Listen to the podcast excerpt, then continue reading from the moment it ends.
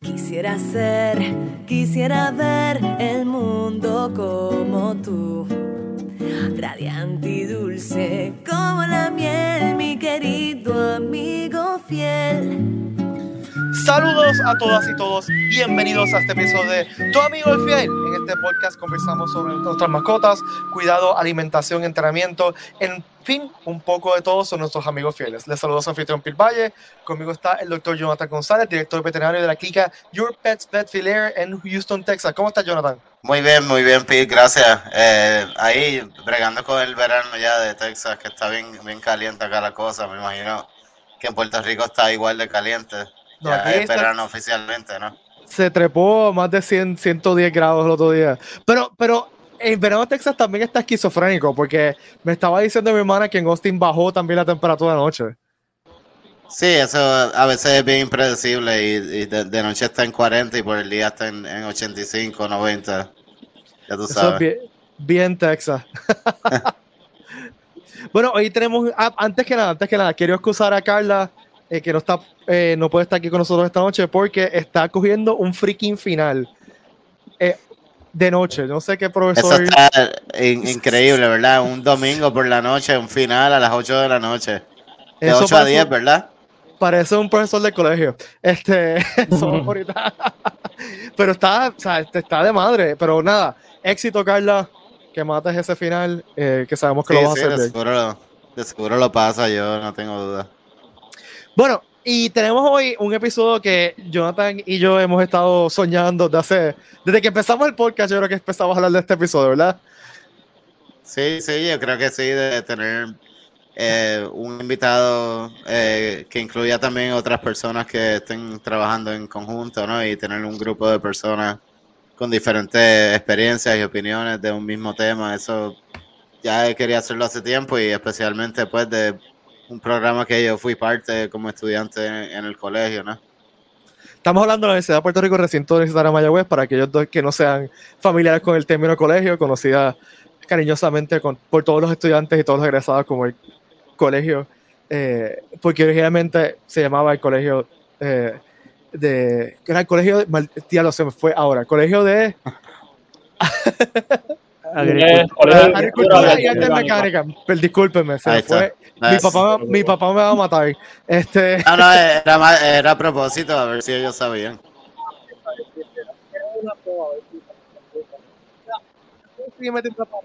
Eh, bienvenido, doctor. Gracias por estar con nosotros aquí.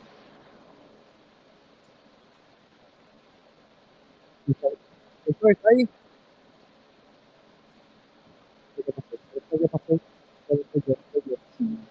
Ok, ¿me escuchan ahora? Sí, doctor. Sí, ahora sí. Ok, sí, buen- muy buenas noches. Primero, muchas gracias por la, por la oportunidad que nos da Jonathan González por participar en este programa. Como él lo mencionó, es egresado del recinto de Mayagüez y tuvo la oportunidad de participar en el, en el programa que tenemos nosotros de producción de rumiantes pequeños. Eh, igual gracias a Wilnel y a Julio, también próximos agrónomos de la clase graduanda de este año y aceptados para continuar estudios en medicina veterinaria en Purdue University en la Universidad de North Carolina State. Y como les Wow, mencioné, nice. nosotros, sí, nosotros, hablando del tiempo, preferimos el calor que los huracanes, que, quede- que valga, que valga la aclaración. claro, no, igual yo, que aquí a veces pasan también. Ok, Nosotros en el recinto, como parte del programa de, de pequeños rumiantes, tenemos básicamente lo- los cuatro componentes que abarca el Colegio de Ciencias Agrícolas, que es el de enseñanza, el de divulgación, el de investigación y tenemos un programa de viajes, de viajes al exterior. Como Mm. parte de la enseñanza tenemos un curso de pequeños rumiantes donde les enseñamos, aparte de los conceptos eh, generales, ¿verdad? Eh, algunos métodos prácticos de prevención, diagnóstico y tratamiento de enfermedades, donde como parte de los laboratorios, pues ellos se familiarizan con, con cómo tomar medidas fisiológicas, con el método FAMACHA, de cortado corte de pezuñas, el manejo animal como tal, y a su vez, en su momento, tienen la oportunidad de participar en programas de investigación para que apliquen el, el uso del pequeño rumiante como modelos experimentales, básicamente para que se familiarice con el método científico, la publicación científica y abarquemos una área que, que no es necesariamente parte del currículum de la universidad. Recientemente también Julio, mm. Julio recientemente participó en un programa de pasantía en eh, la Universidad Estatal de Dakota del Norte. Él estuvo en una estación experimental eh, trabajando con ovinos, que también buscamos esa parte de pasantías. Y Wilnelli también participó en el programa de investigación y tuvo la oportunidad de presentar sus resultados en un congreso virtual por el asunto de la pandemia en, en México. Y recientemente también participó en un viaje de estudios a, a la Universidad de Lanston en Oklahoma. Eh, quiero que hablen los estudiantes, ¿verdad? Porque yo he hablado mucho. Sí, sí, claro. no, yo tengo una, una, pregunta para ellos dos. Tengo algo que en verdad tengo mucha curiosidad porque yo eh, empecé en ese programa, hice un proyecto de investigación y apliqué mucho de lo que hice, ¿no? Con, trabajando con animales vivos. Después en la carrera en la parte de los animales grandes, ¿no? Por lo menos en la escuela veterinaria. después no, nunca practiqué con ellos, pero pues en la escuela ayudó mucho haber tenido esa experiencia con los pequeños ruminantes. Y quería preguntarle primero a Wilnelli y después a Julio eh, por qué decidieron eh, tomar parte de este programa y cómo piensan aplicarlo a su vida profesional después de la universidad, si es que van a seguir trabajando con animales de este mismo tipo, o si van a seguir con animales pequeños, animales grandes y... Ajá. Yo creo que antes de nada deberíamos explicarle a la, gente que nos está escuchando qué son pequeños rumiantes. Claro, claro, pues Will Nelly, puede explicar eso muy bien, yo creo, y después contestar mi pregunta. Primero que nada, eh, bienvenida Will Nelly y gracias por estar acompañándonos esta noche. Gracias a ustedes por la invitación. Eh, la realidad es que, antes que todo, ¿verdad? Eh, los pequeños rumiantes, para los que no los conocen, es comúnmente en lo que son las cabras y las ovejas, es decir, los caprinos y los ovinos. Lo que pasa pues que el nombre es pequeño rumiante. Entonces, ¿qué fue lo que me hizo tener interés en los pequeños rumiantes? Fue que luego de yo tomar la clase, me interesó mucho cómo era que funcionaba su sistema y nunca había aplicado. Yo siempre fui una persona que tuvo mucha experiencia en clínicas con animales pequeños, es decir, con perros y gatos. Y luego de tomar la clase, yo me di cuenta que los pequeños rumiantes también me interesaban mucho y quería conocer más de ellos. Fue entonces que decidí contactar al profesor a ver si tenía alguna investigación disponible y pues a través de luego trabajar con él en una investigación, pues seguí continuando como voluntaria e hice mi traje de verano en una finca de ovinos. Y de verdad que son uno de mis animales favoritos, me encantan y espero que luego de yo ir a la escuela veterinaria pueda trabajar con ambos, ya, es animales pequeños y animales grandes. Entre ellos, pues lo, lo que son los pequeños rumiantes, lo que son las vacas y los caballos. Genuinamente me interesa aplicar mucho de lo que aprendí en la finca y en las investigaciones en el cuidado de ellos. Julio. Está muy bien, está muy bien eso, Julio. Mira a ver. Eh, buenas noches, eh, gracias por la invitación, de verdad me siento súper feliz de estar aquí y por esta oportunidad. Pues mi experiencia en la finca Alzamora en el Colegio de Mayagüez comenzó eh, en enero del 2019 a través del programa de estudio y trabajo. El profesor Andrés Rodríguez, quien lo conocía ya a través del equipo de soccer de la universidad, me contactó y me preguntó si en realidad me interesaba tener esa experiencia de trabajo en el proyecto de Pequeños Rumiantes eh, sin duda alguna, pues fue una oportunidad súper buena eh, en mis primeros años de universidad, a la cual no dudé dos veces en decirle que sea el profesor. Yo soy original del pueblo de Las Marías, eh, que es un pueblo en el área oeste bastante pequeño y casi todo el ingreso de las personas aquí es agrícola. Así que durante mi niñez, mis tíos, mis abuelos tenían animales de finca, conejos, cerdos, siempre hubo caballos, gallos, etcétera la experiencia de trabajar con, ni con cabras ni con ovejas, así que pues fue una magnífica oportunidad. Lo vi así como para conocer un poco más sobre esa especie, esta especie. Y pues después de alrededor de dos años y medio trabajando en el proyecto, eh, el, aprendizaje ha sido increíble sobre esta especie. Las oportunidades que esta experiencia de estudio y trabajo me ha abierto han sido eh, súper, súper provechosas para mí. Ya el profesor mencionó que tuvo la oportunidad de hacer una pasantía en la Universidad Estatal de Dakota del Norte este pasado enero y febrero. De verdad fue una experiencia maravillosa para mí. Eh, igualmente también eh, tuve la oportunidad de realizar investigaciones bajo, la, bajo el profesor Lander Rodríguez. Eh, también fue una experiencia muy buena, me ayudó a desarrollar pensamiento crítico, liderazgo, etcétera. Y de verdad que estoy súper agradecido con el profesor y con el proyecto por esta, esta experiencia, estos aprendizajes que me ha permitido obtener. ahora que me, gradúo del colegio, gracias a Dios, y estoy próximo a entrar a la veterinaria, Igual que Will Neris, pues también quisiera aplicar todo lo que he aprendido en el camino con pequeños rumiantes y quisiera este también entrar en una práctica de animales mixtas, ya que mi experiencia clínica igualmente fue con animales domésticos y de compañía. Así que pues tengo el aspecto práctico de lo que son los, los animales de producción, eh, por lo que aprendí en el colegio y en mi niñez, en mi casa, etcétera, más eh, mi, mi, tiempo en la clínica eh, durante mi, eh, mis años de bachillerato. Sí, eso, es, eso en la escuela veterinaria podéis coger cursos que sean de animales mixtos, ¿no? Eh, y eso es, bueno saberlo desde el principio. ¿Qué, qué ha sido, tiene algún momento favorito, una experiencia favorita, una historia favorita que quieran contar de, de su experiencia en este programa? Y definitivamente una de mis experiencias favoritas ha sido cuando vi a un cordero nacer por primera vez. Fue una de las experiencias más hermosas que he visto y más fructíferas, como me dejó saber que realmente estaba en la, en la carrera correcta. Este, ver eso para mí fue algo increíble. Yo siento que hasta cierto punto me, me cambió la vida, ver cómo el, el, nacimiento de una vida nueva y yo ser parte del proceso y poder estar observando cómo es que realmente es que sucede, porque uno lo ve en los videos de YouTube, uno lo ve, se lo cuentan en las clases, pero cuando por primera vez lo ves y tu experiencia solamente había sido en animales de compañía, es algo que te deja saber esto es lo que a mí me gusta y esto es lo que yo quiero poder compartirle a las demás personas también, como la educación, el trato estos animales y que mucha gente no conoce sobre ellos realmente, solamente piensan que pues son de finca y ya, pero no, no se conoce mucho sobre ellos. Julio. Eh, siguiendo más o menos la línea de pensamiento de mi compañera Wilneris, pues definitivamente esos primeros faltos que uno tiene la oportunidad de ver en la finca o en cualquier este, trabajo o experiencia que uno tenga, pues de verdad que marcan a uno.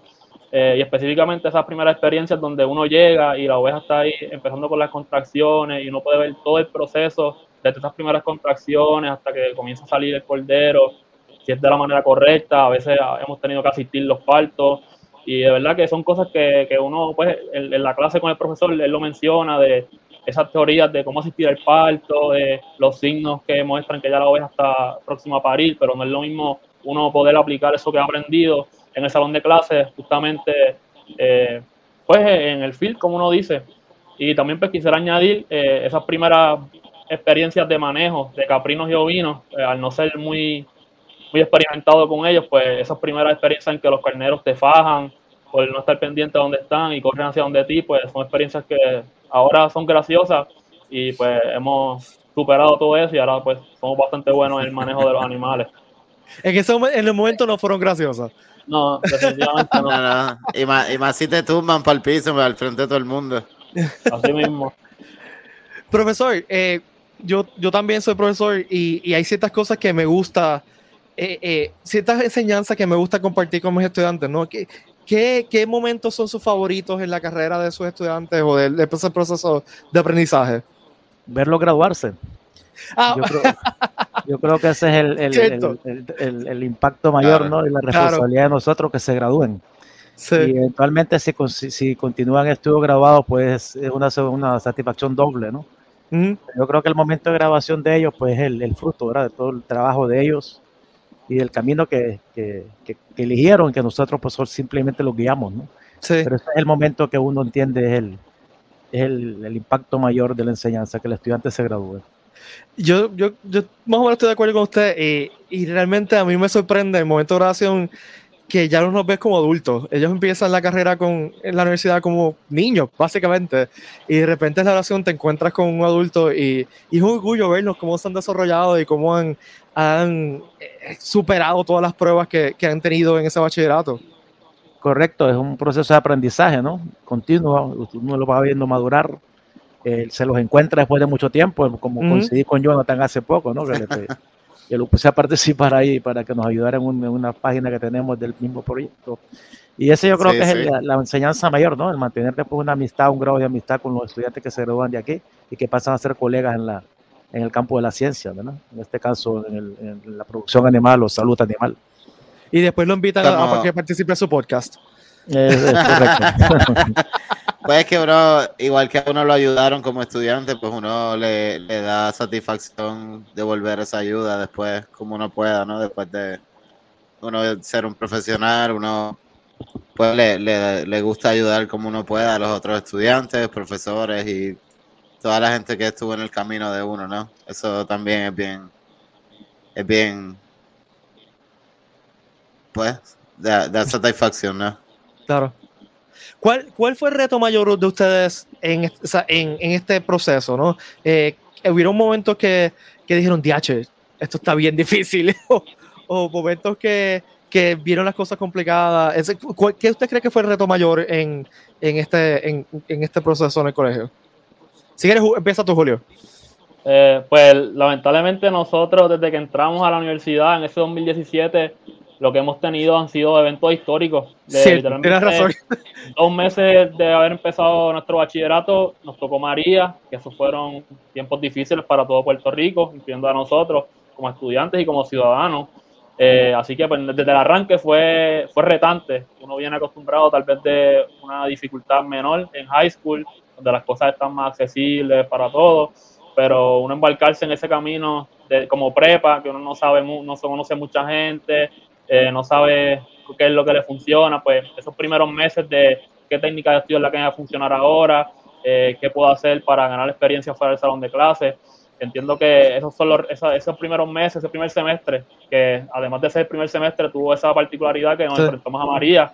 Mucho, me- yo estuve en las Marías, eh, María llegó en septiembre 20 y la luz a mi casa llegó el 14 de noviembre. Y ya la universidad había empezado, así que era tiempo de estar hasta tarde en la universidad, tratando de hacer la mayoría de los trabajos que se pudiera, porque sabía cuando llegara a casa, pues no tenía facilidad ni de luz ni de internet para poder seguir estudiando. Así que, en mi opinión, ese fue mi mayor reto, ese primer semestre de acoplamiento y la transición de high school a ser un estudiante universitario, un bachillerato. Te entiendo totalmente. El primer semestre de prepa en el colegio es difícil. O sea, solamente ese primer semestre. Y con, le añades lo, de la- lo del huracán, yo no me imagino lo que, lo que ustedes pasaron. Eh, porque yo ya, ya me pasó durante mi bachillerato, Georges pasó por Puerto Rico y estuve sin meses, estuve como cuatro meses sin luz. Pero no fue mi primer semestre. o sea, ya yo sabía lo que más o menos lo que estaba haciendo con mi vida. Eh, así que no, no me quiero imaginar irse prepa en el 2017. Sí, hay que de verdad, hay que de verdad haber querido estar ahí, ¿no? Y, y, pues Sí. Y tiene que haber habido un, sueño. Tiene Sí. que haber habido un sueño, ¿no? De ser veterinario eventualmente, ¿no? Sí. Definitivamente yo concuerdo. Yo concuerdo con Julio también, pero a diferencia de eso, yo no considero que mi primer semestre fue el más difícil. Porque yo pude acoplarme bastante fácil porque yo siempre he sido como que una estudiante bien disciplinada, como que organizada. Sin embargo, mientras más enfre- nos enfrentamos a situaciones en Puerto Rico, ahí es donde más tú te tienes que dar cuenta que los estudios y los sueños no realmente van a depender de la motivación o de cómo estén las situaciones a tu alrededor, sino que es un proceso en donde yo tenía que activamente estar aprendiendo a que tenía ganas o no tenía ganas, estuvieran pasando situaciones difíciles, yo tenía que ser una persona organizada, disciplinada, porque lo que yo quería viene con un, un, un esfuerzo mayor. Y yo siento que eso fue como que lo más difícil, con, constantemente estar recordándome y estar diciéndome, ok, esto es lo que tienes que hacer, cómo puedo llegar a esto, y entender que la disciplina es lo que me va a llevar más lejos que la motivación o las ganas de, de algo, realmente. Muy bien. No, y eso es lo mismo que se lleva a través de la escuela veterinaria, ¿no? Uno siempre tiene que estar uno mismo, eh, pues, haciendo, llegando a las metas y, pasando las clases y pasando los cursos y pasando los laboratorios hasta llegar a la meta, ¿no? Año tras año, semestre tras semestre. Hay que estar bien enfocado en eso, lo que pasa alrededor de uno, pues. eh, le puede afectar, pero hay que seguir ahí, seguir pasando los cursos y saber que, uno tiene una meta al final, ¿no? Y pues a la, misma vez disfrutándolo, ¿no? Lo más que uno pueda. Sí. Sí, definitivamente, porque hay que estar consciente de lo que está pasando a nuestro alrededor y cómo somos parte de ello.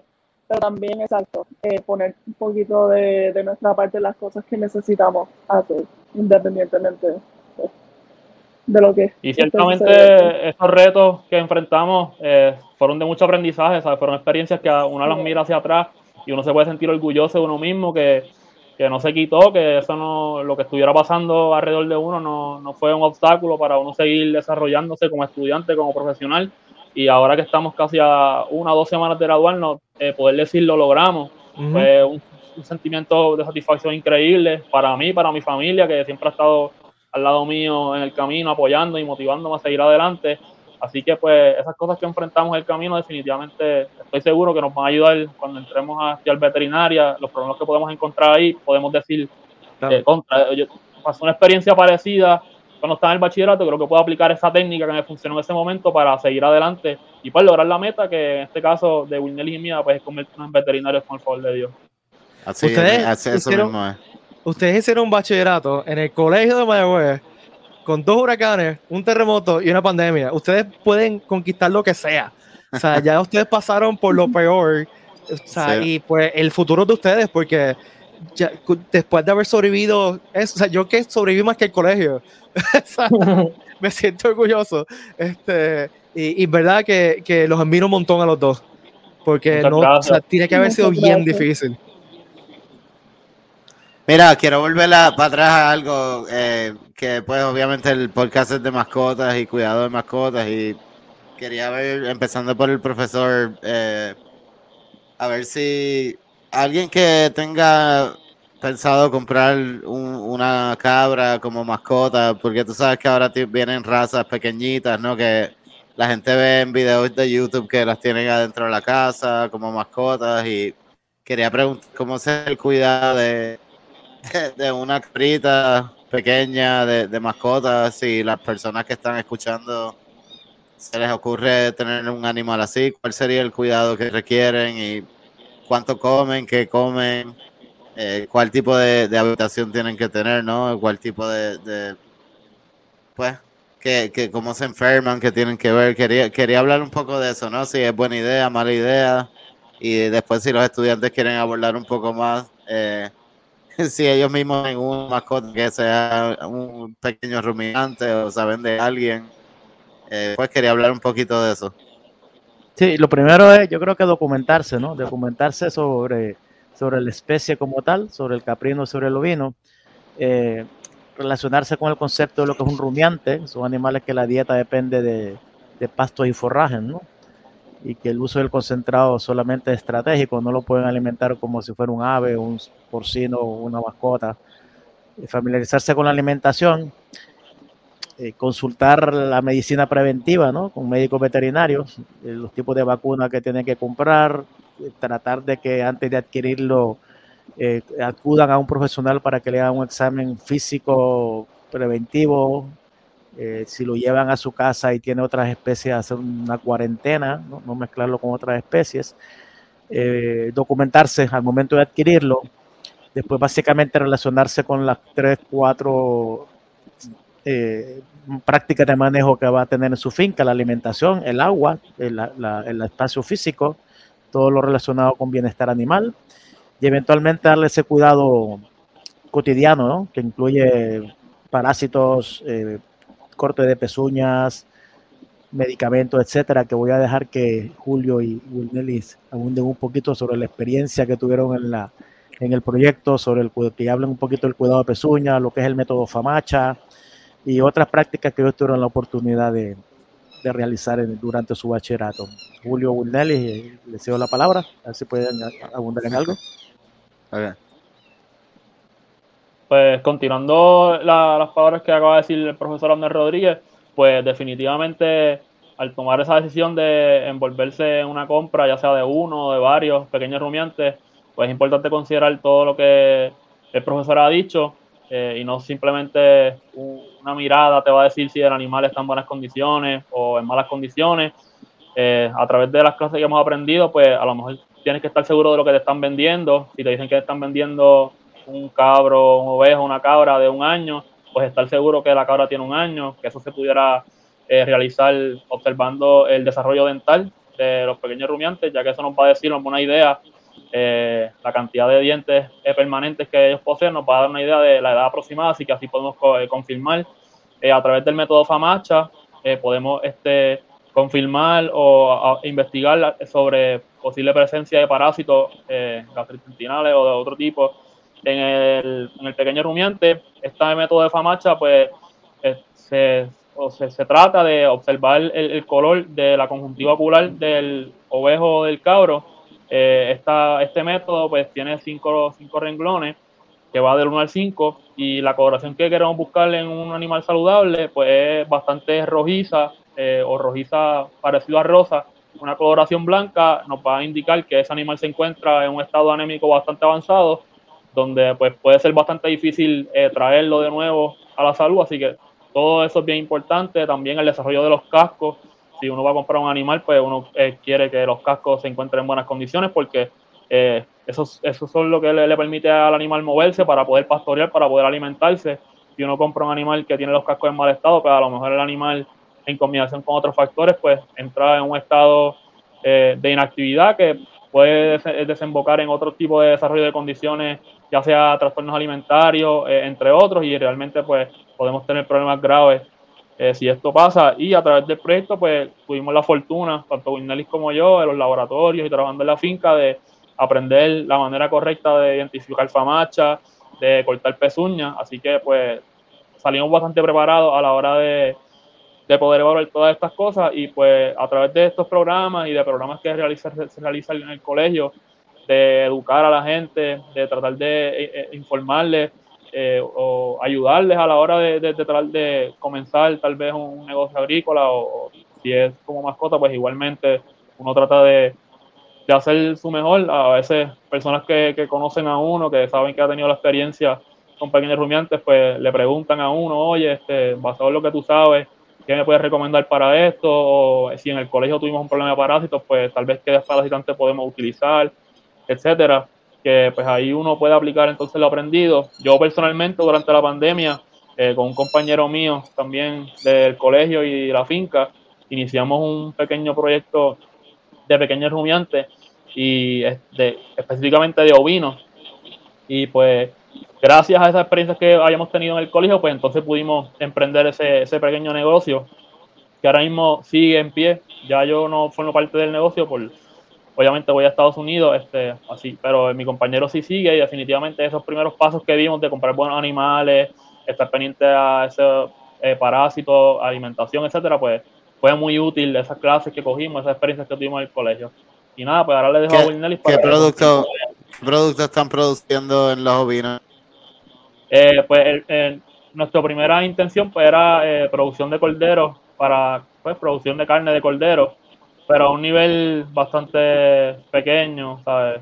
Tal vez vender dos o tres corderos en un tiempo estimado, pues esa era nuestra meta a corto plazo, con la meta después, luego de graduarnos tal vez, pues invertir un poco más de dinero, estructura, para entonces tal vez de establecer un mercado para la carne de cordero, que ahora mismo, pues en Puerto Rico, la industria pequeña y rumiante está, como quien dice, empezándose a desarrollar de una manera seria. Ahora es que los productores pues están invirtiendo en animales puros que los traen de afuera, eh, se preocupan por tener un buen programa de reproducción, de buenas hembras reproductoras, buenos carneros con buenas características.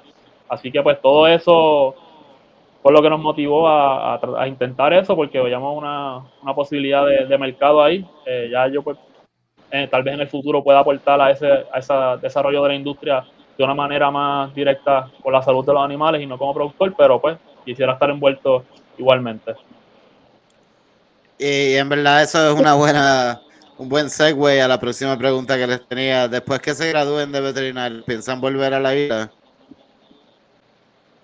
Sí, yo, yo por lo menos pienso volver luego de tener experiencia y saber que realmente lo que tengo en mente para mi futuro como veterinaria, a mí me encantaría poner en práctica todo lo que aprendí en el colegio y lo que voy a aprender en la medicina, en la escuela veterinaria, en los animales de Puerto Rico. Yo siento que la medicina veterinaria en Puerto Rico necesita muchos nuevos veterinarios como nosotros que este, estamos dispuestos a aprender y ayudar y siento que me gustaría ser parte de, los mismos aquí en Puerto Rico.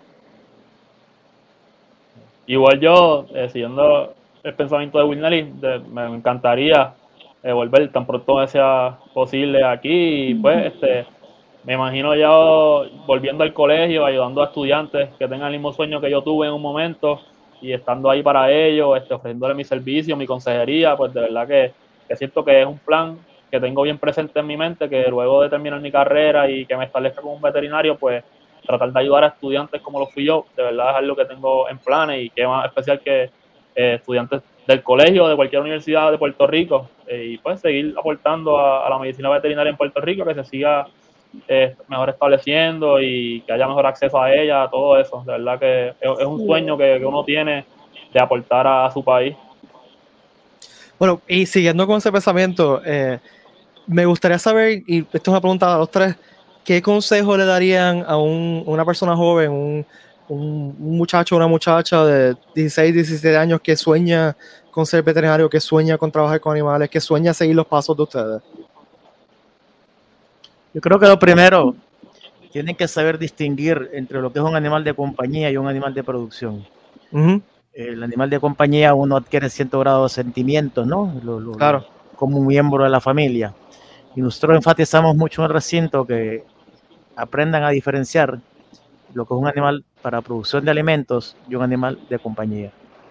Muchas veces ese, esa etapa, ¿no? Cuando el animal hay que sacrificarlo para producción de carne, para proteína de origen animal, para la alimentación humana que es necesario, pues un poquito fuerte, ¿no? Para muchos estudiantes que tal vez no están claros, vamos a decir así, sobre la diferencia. Yo creo que eso es bien importante que ellos lo tengan presente, que durante su bachillerato, durante sus estudios veterinarios, va a haber el momento que los animales fallecen o hay que sacrificarlos y es bien importante que se preparen para, ese paso, es algo inclusive emocional para algunos estudiantes.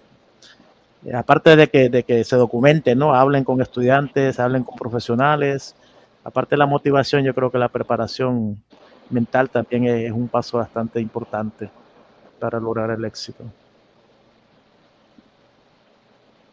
Sí, yo, yo estoy totalmente de acuerdo con el profesor. Yo entiendo que hay que educarse mucho sobre por qué es que me gustaría entrar a la medicina veterinaria, o si acaso a la producción veterinaria, a la producción animal, perdóname, este, y entender que hay que estar bien dispuesto a, aprender y a desaprender. Muchas cosas que creciendo pensábamos que eran de una manera, saber y entender que no necesariamente son así. Y, estar bien, bien listo para recibir pues, ese tipo de información. Además de que eh, que quieran estudiar, que quieran compartir ese conocimiento, que este, el amor por los animales, el amor por la ciencia, que quieran adquirirlo, este, pero no tan solo para ellos, sino para ayudar a lo que es, a lo que son los animales en Puerto Rico, a lo que son, o, donde sea que, que, les gustaría terminar. Que yo considero que la mejor medicina es la prevención y realmente eso lo vamos a lograr aprendiendo y conociendo cuáles son las necesidades básicas de, de los animales. Así que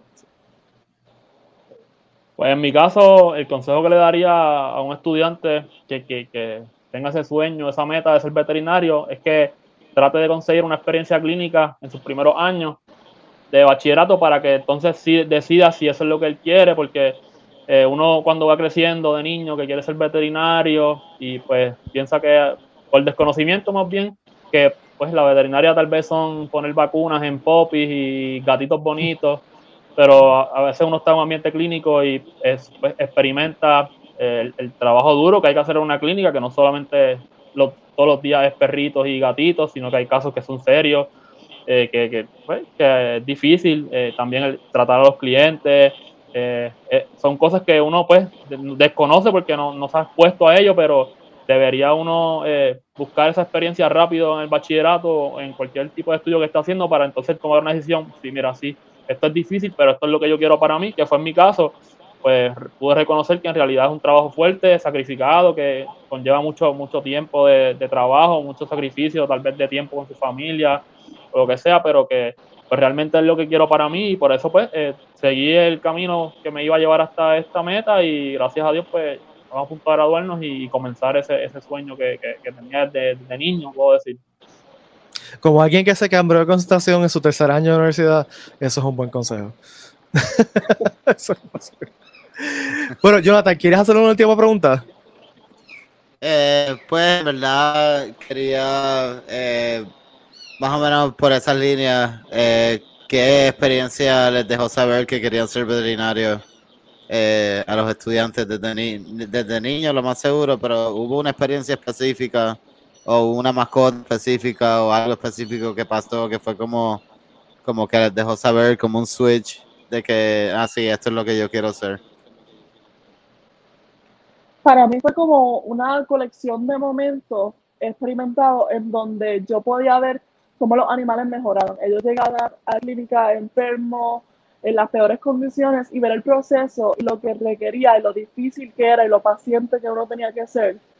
Y luego tú ver cómo el animal ha mejorado, para mí eso me dejó saber que yo quería hacer esto por el resto de mi vida, que yo quería poder ayudar a los animales de esa manera. El, y fue más como toda esta colección de momentos de observar el proceso de mejoría y entender que aunque no es fácil, al final siempre va a ser, va a valer la pena cuando uno ve que lo, cómo los animales mejoran día a día. igualmente, siento que, que no, no, hay un momento específico que yo dije, ok, quiero ser veterinario, sino eh, diferentes experiencias a las que estuve expuesto que me dijeron o me indicaron que tenía un interés genuino por el bienestar de los animales, sean animales de, compañía, animales de finca, tenía un interés genuino por, por su bienestar, me interesaba este, cómo funcionaban, cómo se enfermaban, cómo se curaban.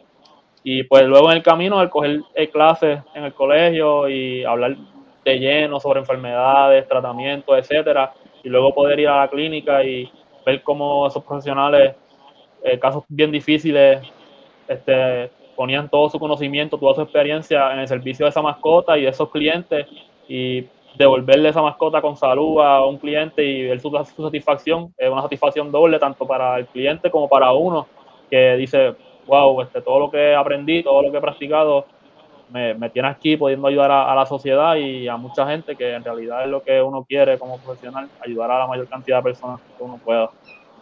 Sí, a la que no te sientas así ya no, no seas veterinario ya, porque esa es parte, o sea, eso, si ese sentimiento se va ya no, no vas a querer seguir siendo veterinario, ¿no? Eso, eso es algo que uno, aunque lleve 30 años practicando, yo creo que ese sentido de ayudar a la comunidad y como dijo Will Nelly, ese ver ese perrito, ese gatito o, pues adultos también llegar enfermos y, ver el resultado después de tu averiguar lo que está pasando y darle el medicamento correcto, el tratamiento correcto y ver cómo terminan yendo a casa contentos, ¿no? Y normal.